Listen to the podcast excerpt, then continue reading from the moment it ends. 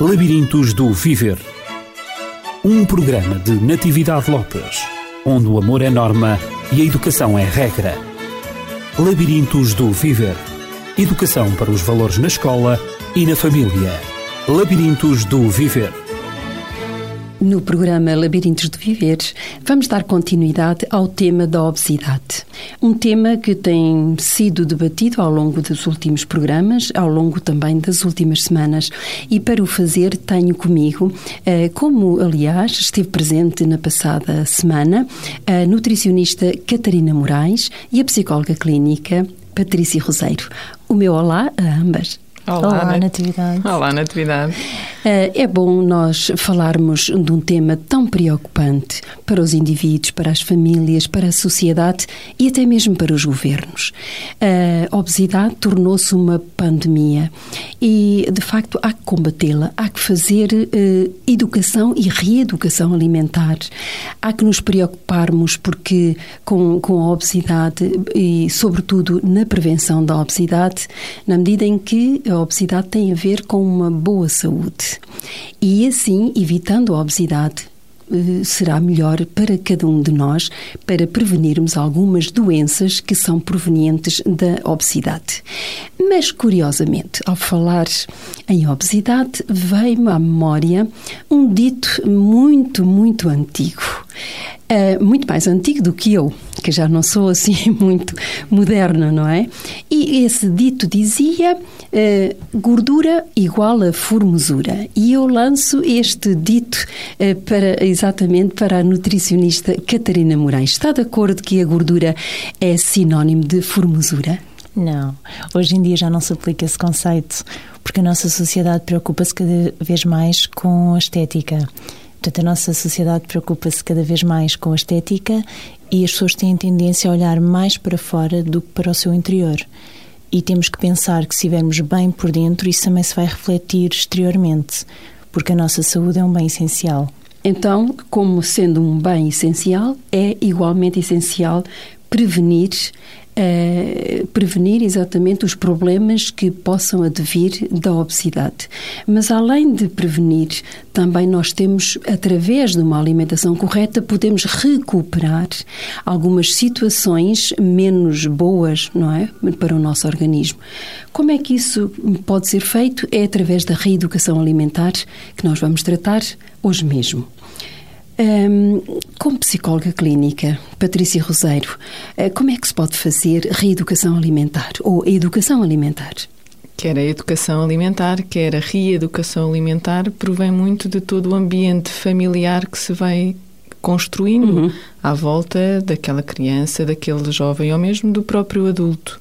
E quando não há uma eficaz educação alimentar logo desde a infância, é sempre possível voltar a essa tal reeducação alimentar que está muito na base das relações que se vão estabelecendo. Uhum. E aí há uma série de comportamentos que podem ser tidos em conta. Como, por exemplo, uh, quer na educação, quer na reeducação, incentivar a criança a uma alimentação saudável.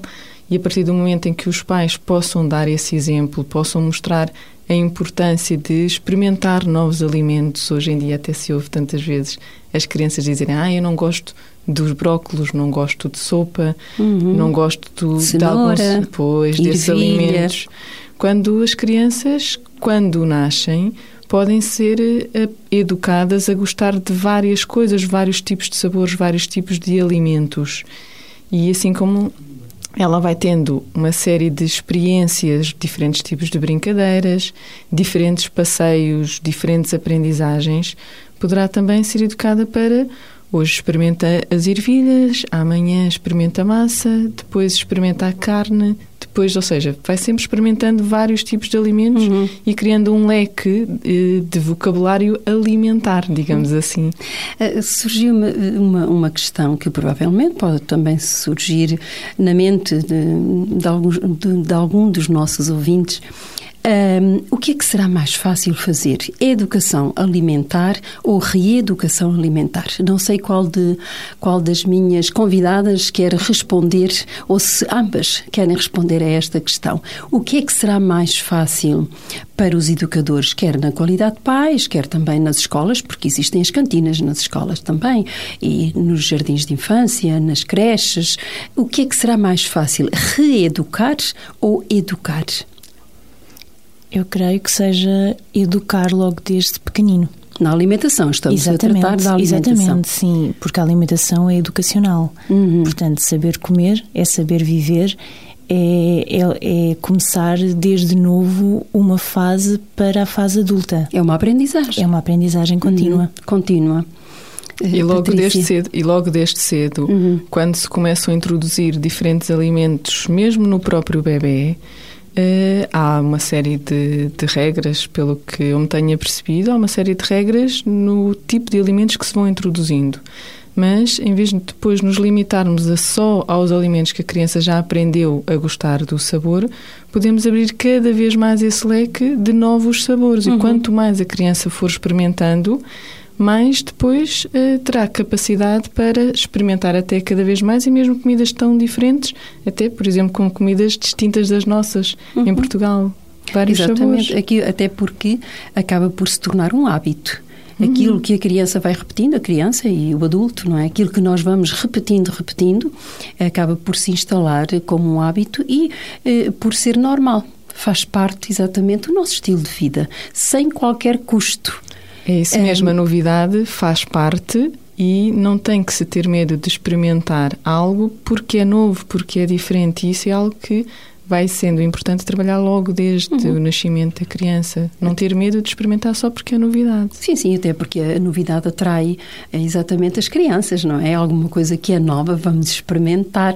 Eh, porque não? E, sobretudo, quando a criança vê que o adulto também também participa deste mesmo alimento e, e diz que é excelente e, e, faz uma festa à volta daquilo que, que, que, ele pensa que a criança não vai gostar, mas que ele gosta e, hum, e saboreia e, faz toda, toda, toda ali uma cena à volta da criança para ajudar a gostar daquele mesmo alimento, porque sabe que faz bem à, à saúde da criança, sabe que isso vai, vai torná-la mais saudável, mais feliz eh, e, portanto, vai colaborar para, para ela adquirir bons bons hábitos pela vida fora, não é? Isso mesmo, e mesmo em termos de determinados alimentos, às vezes a criança acaba por comer um tipo de alimentos com umas pessoas e comer outro tipo de alimentos com outras pessoas. Uhum. E, ou seja, a própria criança acaba por se ajustar ao ambiente e àquilo que imagina que esperam dela. Sim, sim.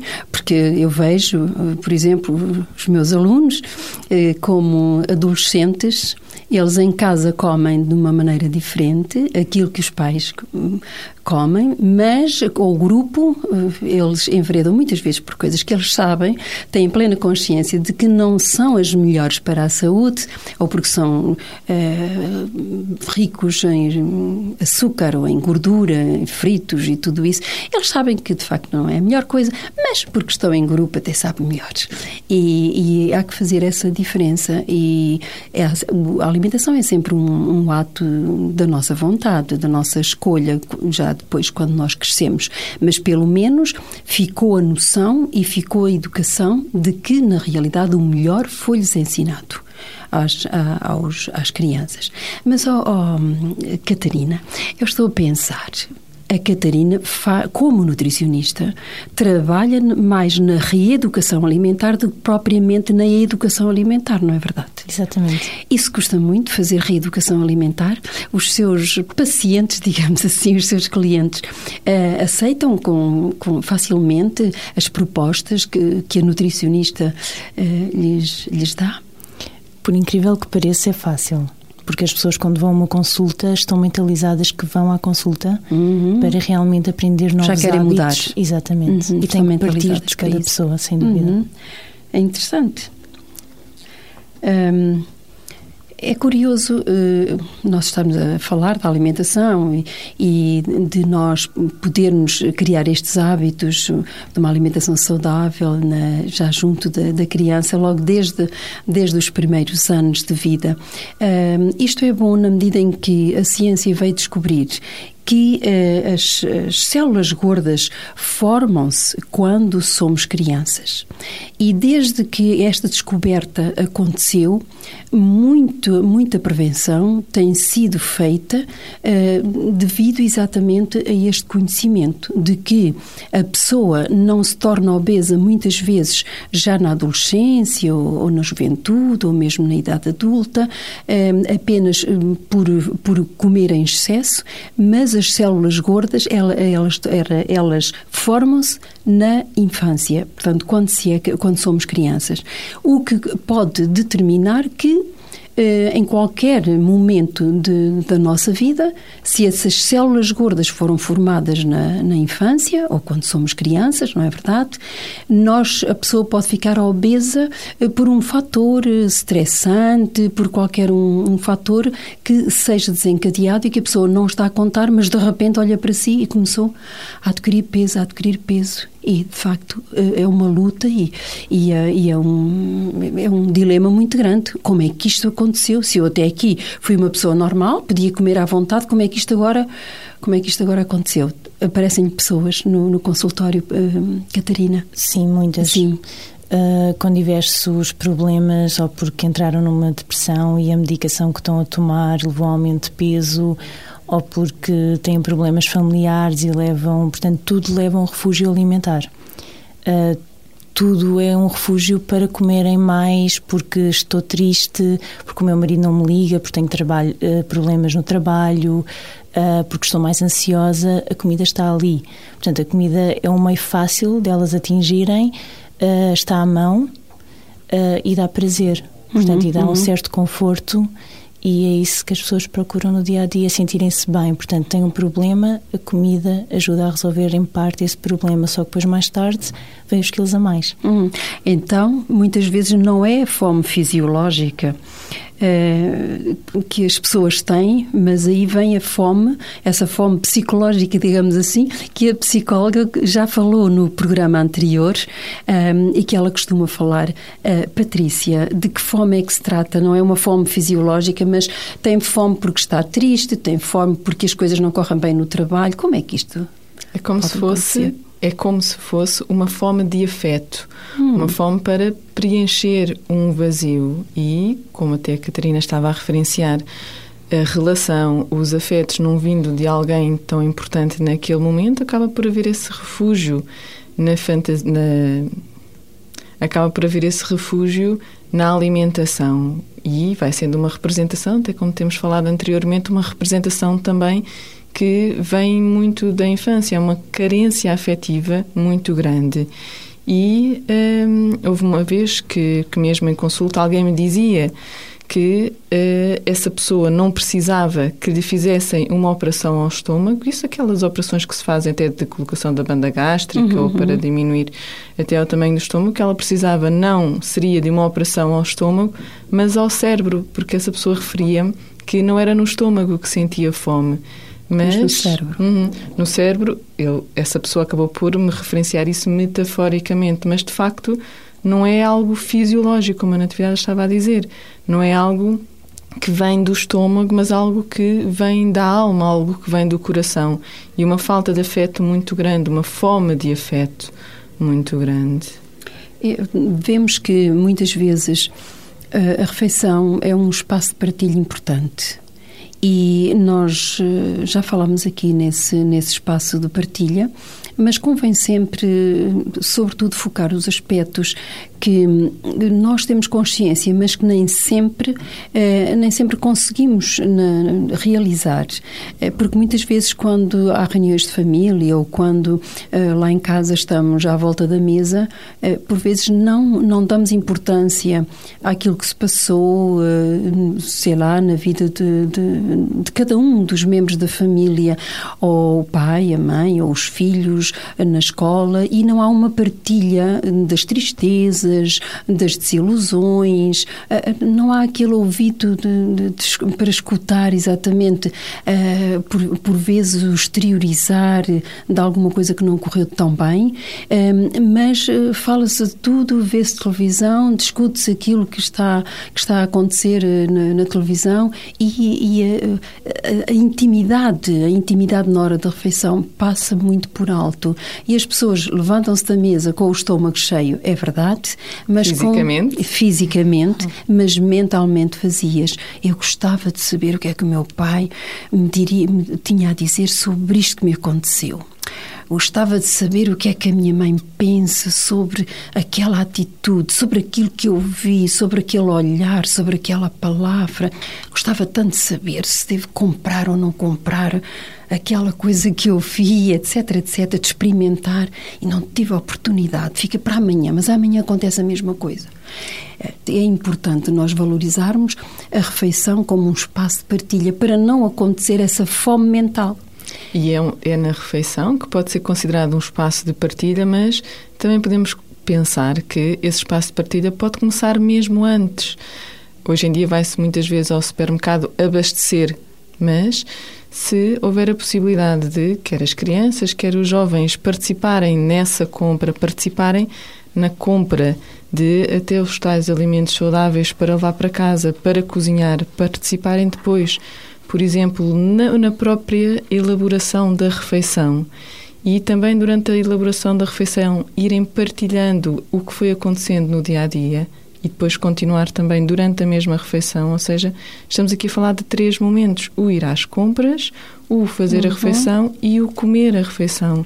E todos eles são momentos em que pode haver partilha daquilo que é o meu mundo interno, do que é o mundo interno do outro uhum. e, sendo assim, haveria uma maior ligação entre as pessoas e a fome que surgiria poderia, aí sim, só ser a fome fisiológica e não tanto a afetiva, porque há um ocupar de um tempo de muita da vida da pessoa. Uhum. Eh, no fundo, é um ritual familiar. Tudo isto que a Patrícia não é, acabou de dizer é um ritual familiar. Um, mas vamos então dar mais algumas dicas, uh, Catarina. Uh, queria só dizer, quanto a esta uh, situação, outro fator é a rapidez com que as pessoas comem hoje em dia. Uhum. Porque estão tão habituadas no trabalho a ter refeições é rápidas é que em casa não dão aquele tempo suficiente e daí também depois não há partilha. Uh, o que eu acho também, uh, aquela comparação a nível da alimentação, que o nosso cérebro demora, por exemplo, 30 minutos a dar uma resposta que estamos saciados. Portanto, talvez se comêssemos mais devagar, teríamos mais oportunidade a, senti a sentirmos mais rapidamente saciados do que fazermos uma refeição muito rápida e que depois vamos ter fome ou não estamos saciados e precisamos de comer mais qualquer coisa e aí não eliminamos o conceito da sobremesa, uhum, uhum. que se calhar ficaria eliminado se tivermos uma refeição mais calma, mais tranquila e acabávamos eh, por chegar ao final mais saciados. Uhum. Esse é um ponto muito importante, eh, este que, que a Catarina acabou de, de frisar. Eh, o nosso cérebro levar 30 minutos, 30 minutos não temos nós tempo, dizemos nós, para estarmos à mesa. Hoje já não se usa, não é? Como de uma maneira tão rápida. Muitas vezes nem, nem nos sentamos à mesa, quanto mais agora estar 30 minutos à espera de, de que o cérebro nos dê a resposta de que já chega. Um, bom, não vamos eh, aguardar só para nas épocas festivas, como seja o Natal, em que a pessoa está ali horas e horas à mesa, mas vai sempre comendo, comendo e falando.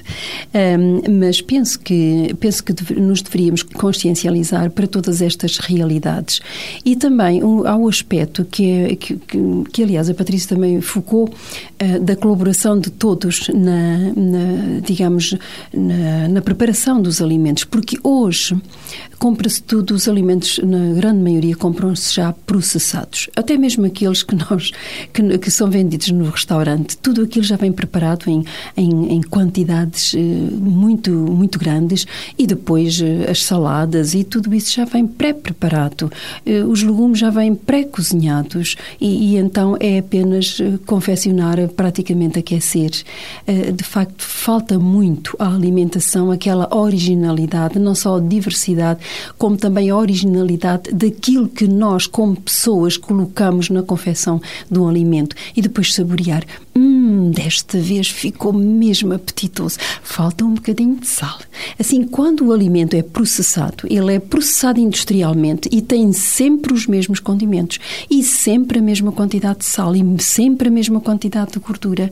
Eh, e, portanto, falta a originalidade e acabamos por ter o tédio da alimentação. Ai, não sei o que é que é de comer hoje, porque os sabores não, não variam. E, e, portanto, não há novidade. Ah, deixa cá ver como é que vai ser. Ela costuma fazer, a minha mãe costuma fazer este prato de uma maneira deliciosa. Eu gosto do arroz que a minha, a minha avó faz.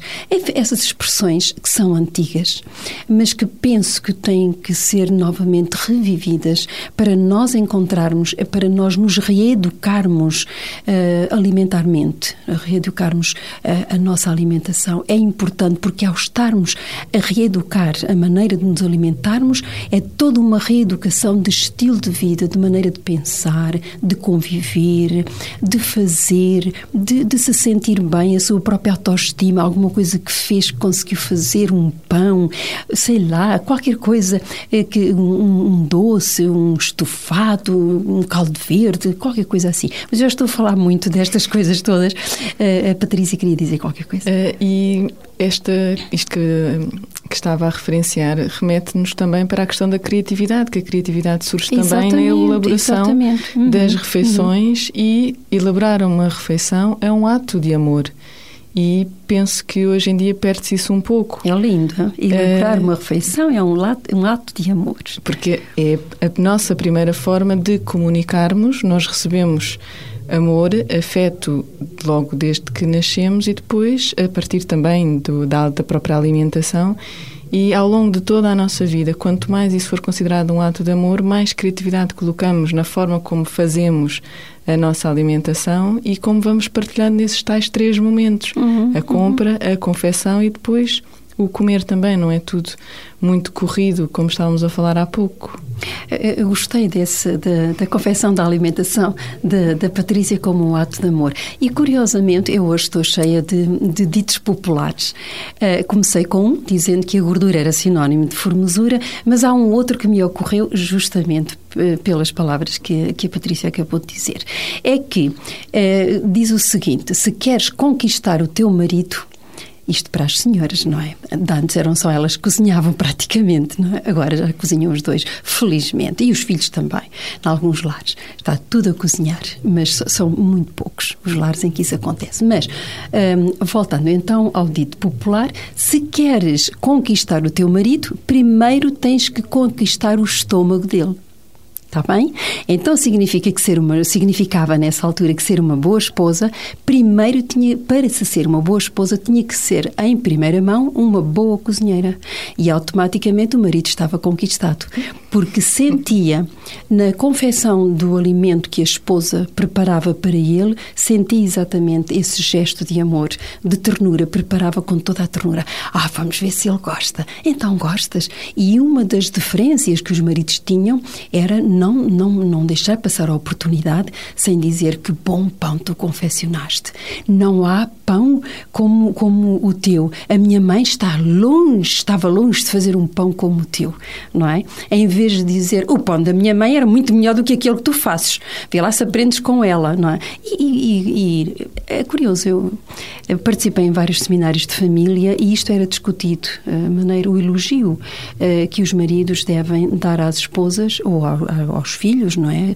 À, pessoa que faz, ou eles próprios, se são eles próprios a confeccionar a refeição, a mulher deve dizer: ah, Tu tens um dedo para a cozinha, elogiarem a, a, a pessoa que contribui para que a refeição seja uma realidade. Isto faz parte do ritual da família e faz parte do afeto familiar. E acaba por permitir essa troca e até pegando nesse ditado popular, é importante que se ofereça a refeição como um ato de amor.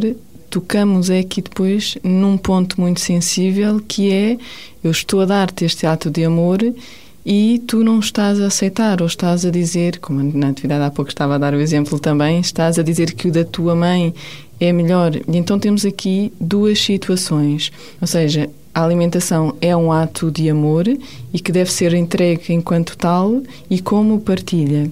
Temos que ter cuidado, como por exemplo às vezes acontece na obesidade, em que se faz um determinado prato como prova de amor, como uma vontade de comprovar que o outro que vai comer também vai provar que nos ama e depois eh, sentirmos-nos desamados ou pouco amados se o outro não come. Porque aí temos que ter em atenção também as necessidades do outro e nós amamos quando temos também em conta as necessidades do outro.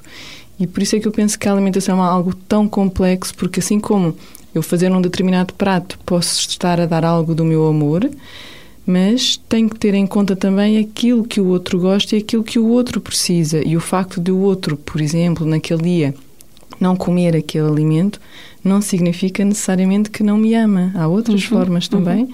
de partilha. Ou seja, penso que na confecção dos alimentos em casa eh, temos que ter em conta eh, uma série de fatores, não apenas o gosto, mas as necessidades da família em termos de saudáveis. Uhum. Porque muitas vezes eh, também tenho ouvido casais dizerem, e nomeadamente homens dizerem, eu estou assim porque a minha mulher cozinha tão bem que eu não resisto. E, e as mulheres empenham-se hum, grandemente, por exemplo, também em fazer doces para as crianças crianças, para os filhos, quando, quando eles existem, sabem que os doces eh, comidos em excesso que fazem mal, mas, no entanto, para se sentirem amadas pelos filhos, então vão fazer esses mesmos doces. Isso aí já não estamos a fazer educação alimentar. E é por isso que, que eu tomei um, a liberdade de, de também dar este exemplo. Não é verdade, Catarina? Vamos dar mais alguns, algumas dicas.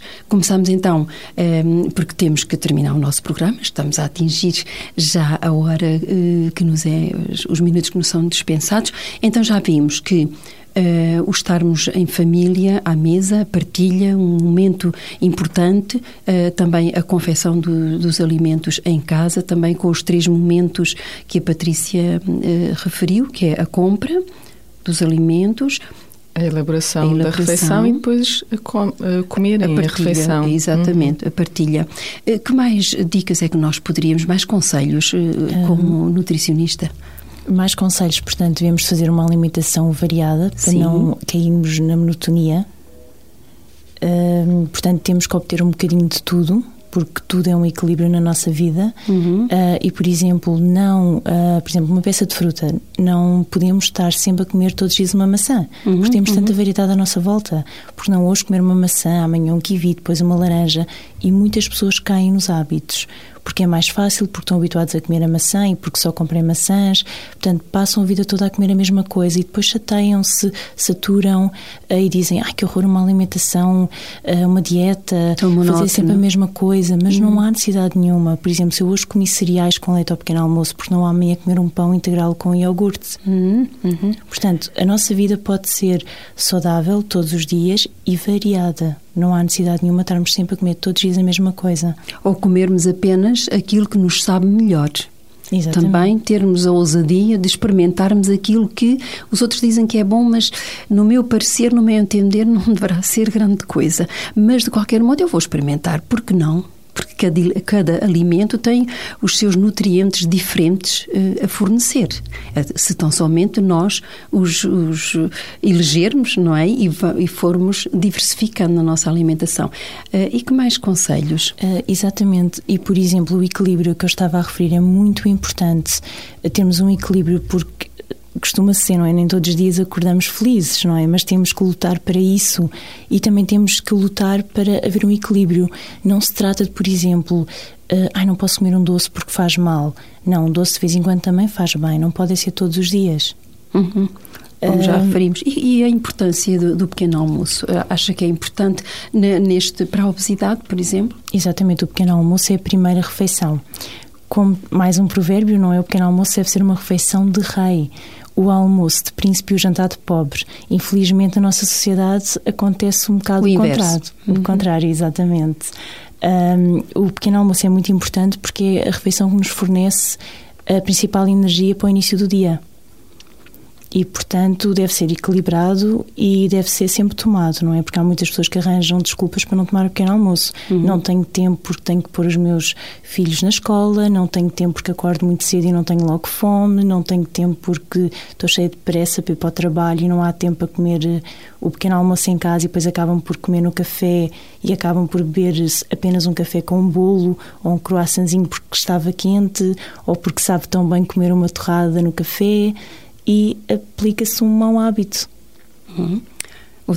Vamos então dar uh, mais alguns?